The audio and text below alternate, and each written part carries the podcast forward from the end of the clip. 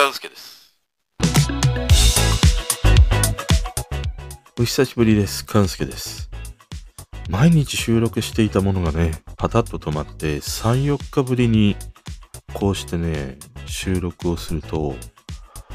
こんなにもね、恥ずかしいものなんだと、今ね、周知に耐えながら、これを撮ってます。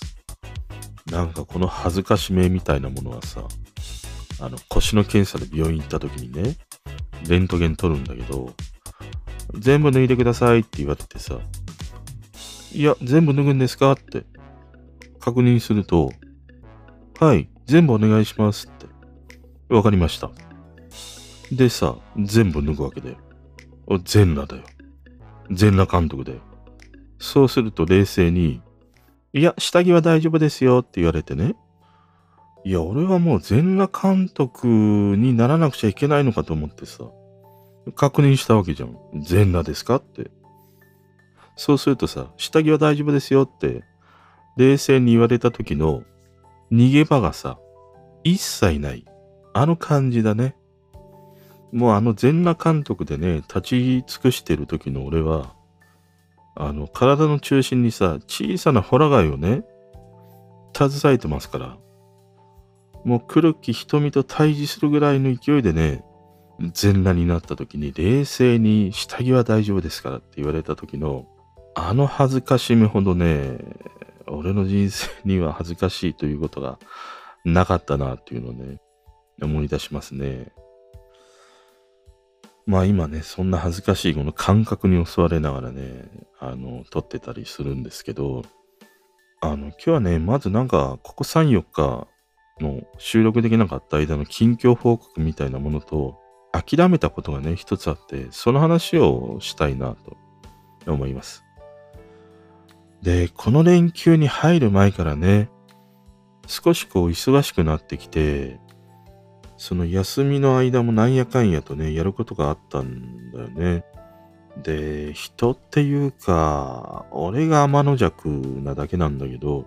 忙しくなってる時ほど、他のことをね、やりたくなるという。で、暇な時にやればいいものを余裕がない時にやりたくなるっていうのは、きっとなんか、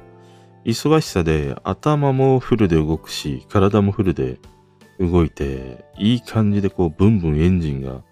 かかってきたからさ。で、他にもね、ちょっと手を出してみちゃおうみたいな。そんな感じになるんだろうなと思ったんだけどね。で、仕事以外でね、それまで使ってた、その MacBook Pro を修理に出そうということをね、ちょっとひらめいてしまったんだよね。で、7月に入ったくらいの頃から、この MacBook Pro の T、このキーがさ、もう陥没してしまって、戻っても来なければ入力もできないっていうね、状態になってしまってたりしたんだよね。あの、ゲーセンでさ、モグラ叩きやろうって、100円入れたらさ、正面のパネルはさ、モグラ叩いてね、頑張ってね、みたいにさ、音声とかがね、音楽が流れてくるんだけど、一向にさ、一匹たりとてモグラがさ、頭を出さないというさ、あんな感じだよ。もうずっと寂しくね、あのチープな音楽が流れてくるだけみたいなシチュエーションと、この T だけがね、もう埋没してしまって全然頭を出してくれないというね。で、仕方なくその外付けのキーボードをね、しばらく使ってたんだけど、いやもうなんかちょっと勢いでさ、もう修理に出そうと。で、俺のその使ってた MacBook Pro っていうのが、Apple のリコール対象の商品だったから、まあ、Apple とね、チャットでやり取りをして、で、早速修理に出したんだよね。そうすると、今度は今まで使ってたものがないからさ、昔のを引っ張り出してくるんだよね。で、その引っ張り出してきたのが iMac2012 年のやつなんだけど、もう部屋の片隅でさ、すっかりこう、埃をね、かぶってたんだけど、まあ、綺麗に拭いて、再設定して使い始めようとね、まあ、準備をしていくんだけど、もうなんかさ、2012年度版の iMac だから、あの、OS なんかで言うとさ、マウンテンライオンなんだよ。もうライオンの顔がね、可愛らしいあの、アイコンのやつでさ、サファリとかのアイコンも、もう大昔のさ、あの、ネスケみたいな、ちょっとこう、ゴージャスにこう、主張したようなアイコンデザインでね。まあ今と比べるともう洗練さの微塵もないね。そんなアイコンも表示されていたりして、ちょっと懐かしいなと思ってね。で、その Mountain Lion を入れたから、まあここからちゃちゃっと最新 OS Big Sur まで行っちゃうみたいな感じで、いつものようにさ、リンゴマークのところからアップデートを試みようとしたんだけど、これがね、一向にもう1ミリもアップデートのあの字もね、表示されないという。あの、調べてみると、かなりその古い OS から新しい OS にアップデートするにはさ、いろいろと、あの、設定しなければいけないようで、まず、時間があまりにもかけ離れすぎてるので、あの、時間をね、ちょっといじらないといけないんだよね。だから、とりあえず、あの、ターミナルっていうところから、日付と時刻を調整して、とりあえず、その、マウンテンライオンから、まずアップデートできそうな、ヨセミテのね、えー、リリースされた、その日時に時間をね、あの、再設定して、で、Apple のサイトからブラウザ経由でアップデートをして、まず Yosemite にしたんだよね。で、これがね、まためんどくさくて、あの、一気にさ、 Big Sur には行けないんだよね。もう H2O の大人の階段登る思い出がいっぱい状態で、一気に最新 OS 行けなくて階段を登るように段階を経てさ、アップデートしなければいけないんだよ。だから、 Mountain Lion から Yosemite にアップデートして、で、 Sierra だったかな？ High Sierra だったかな？それにアップデートして、で、 Catalina っていうね、感じで、そのアップデートを繰り返し最新 OS の Big Sur の直前まで来たんだよ。ここまで来たらさ、いつも通りのそのリンゴマークからね、アップデートができるということで、カタリナからリンゴマークをクリックすると、この Mac は最新状態です。キリみたいな感じで、そうとしかさ、表示されないんだよね。で、おかしいなと思って調べてみると、これがあった。2012年の iMac は、カタリナまでしか OS のアップデートができないんだよね。いや、さすがにもう9年前の機種だから、まあ仕方ないかと思って。で、そのカタリナの OS ベースで環境をね、あの、また整えていったんだけど、一通り終えてさ、音楽聴こうかなと思って。で、Apple Music のアイコンをさ、クリックしようとしたときに、あの MacBook Pro の時に見慣れていた赤いアイコンとは違うんだよね。あの懐かしい白地のアイコンでさ、そっかそっかと思って。まあ、カタリナだから、まだ白いアイコンだったんだなと思ってさ。で、いつものように聞き始めるんだよね。で、で、いろいろ聞くんだけど、なんかちょっとおかしいなと思って。どの曲を聴いてもさ、ロスレスの表示がないんだよね。で、最初は、あ、この曲ロスレス対応してないのかって。で、あ、この曲もまだなんかなっていう。え、この曲も？みたいに思ってさ、次々に曲を聴くんだけど、全然ロスレス表示されないんだよね。で、以前ロスレスで聴いてたものを表示すると、やっぱりさ、ロスレスの表示がないんだよ。で、設定かなと思ってみると、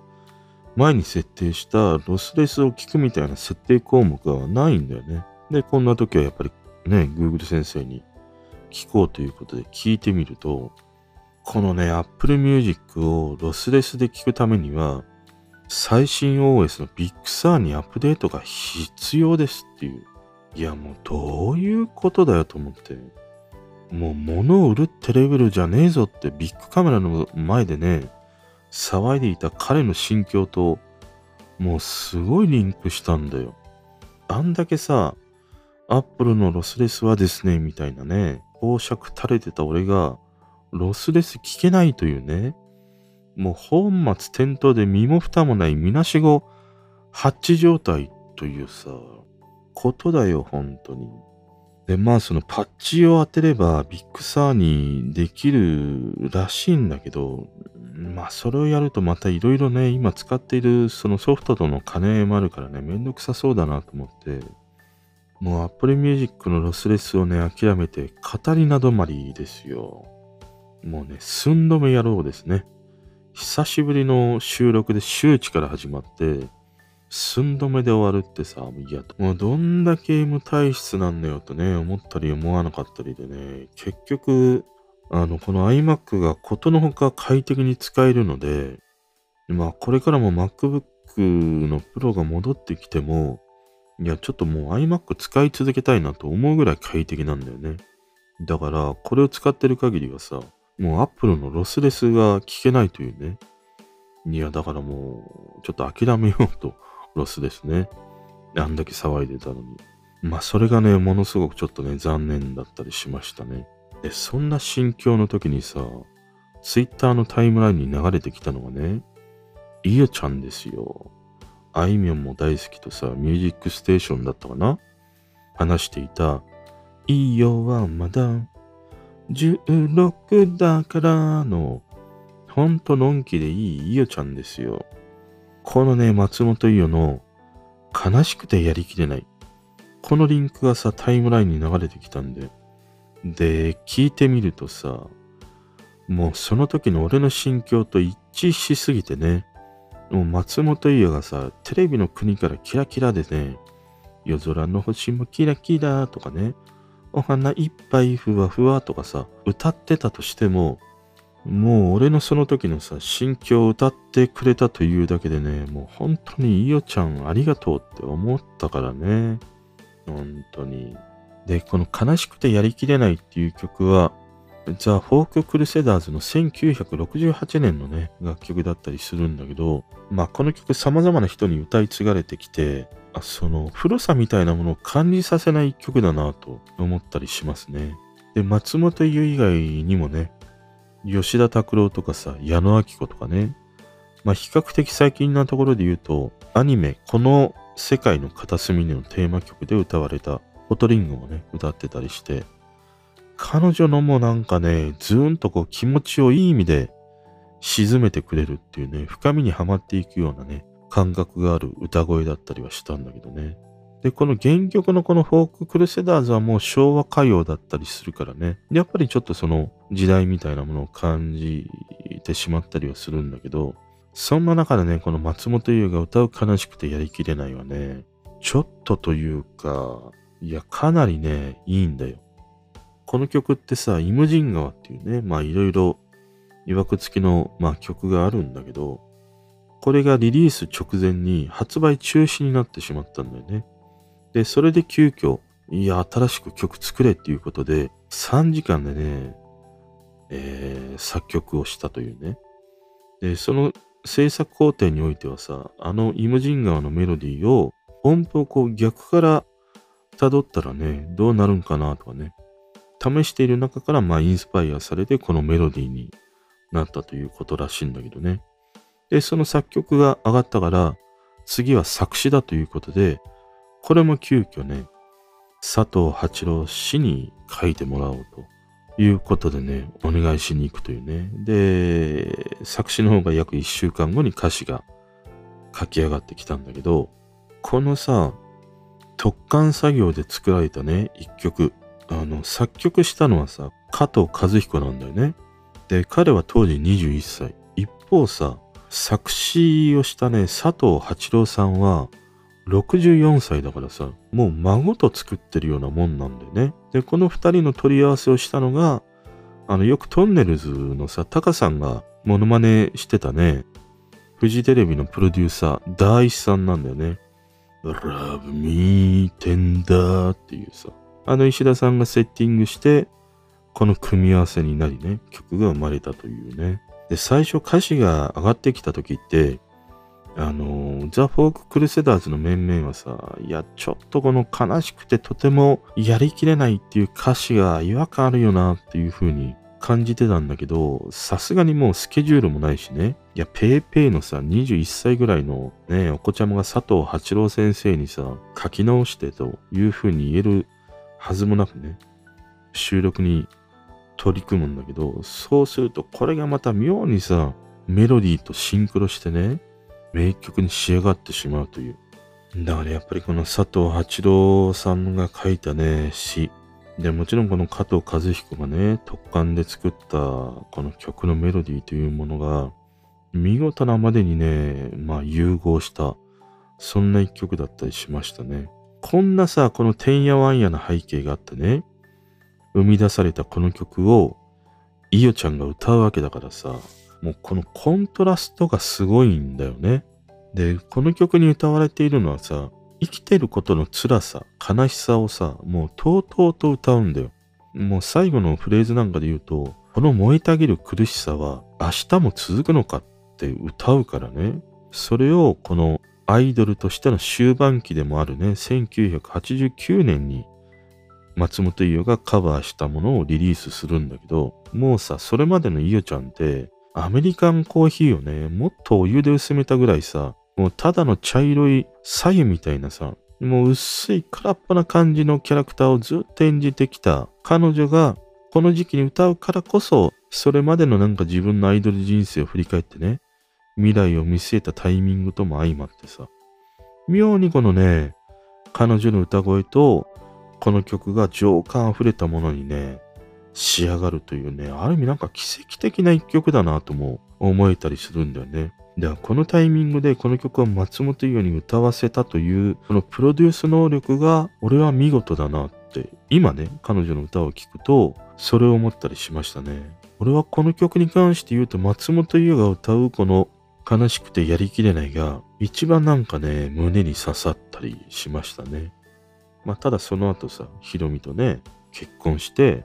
しかもね、まあ、つい最近でもないけど、ちょっと前だけど、JR の線路内で写真撮ってブログに上げちゃってね、炎上して書類送検されてしまうんだけどね。そういうことも含めて伊代ちゃんらしいな、みたいなさ。でもね、俺、松本伊代って、俺が思うにはね、奥さんになった時に、ほんといい塩梅でね、一緒に生活していけそうな女性だなって思うんだよね。あのちょっとこう緩くて抜けたところがあるかもしれないんだけど、長く生活していく上ではさ、それぐらいが本当にちょうどいいよなって思うんだよね。だからね、俺の中ではね、このひろみといえちゃんの夫婦っていうのは、一つのなんか理想の夫婦像でもあるかなっていうのがね、あったりしますね。で、何の話でしたっけ？そうそうそう。だから、あれだけね、Apple Music のロスレスいいですよっていう話をしてて、騒いでたね、俺が聞けないというね、環境になったことが、ほんともうさ、悲しくてやりきれないっていうね、そういう話でした。やっと PC の環境も整いましたので、